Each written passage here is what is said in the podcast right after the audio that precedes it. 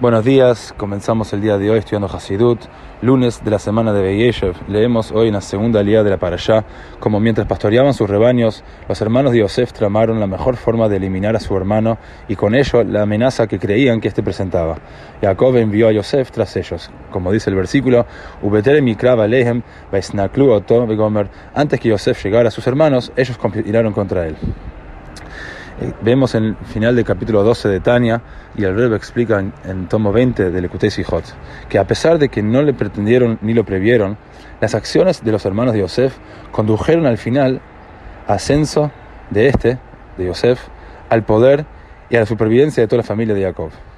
La experiencia de Yosef demuestra vívidamente que más allá de que nos demos o no cuenta de ello, todo lo que nos sucede está orquestado por Dios para nuestro beneficio.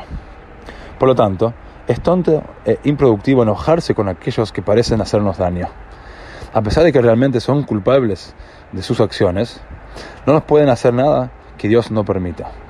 Por el contrario, debemos aprender de Yosef, quien pagó con bondad la maldad de sus hermanos y continuó amándolos a pesar del odio que sentían por él.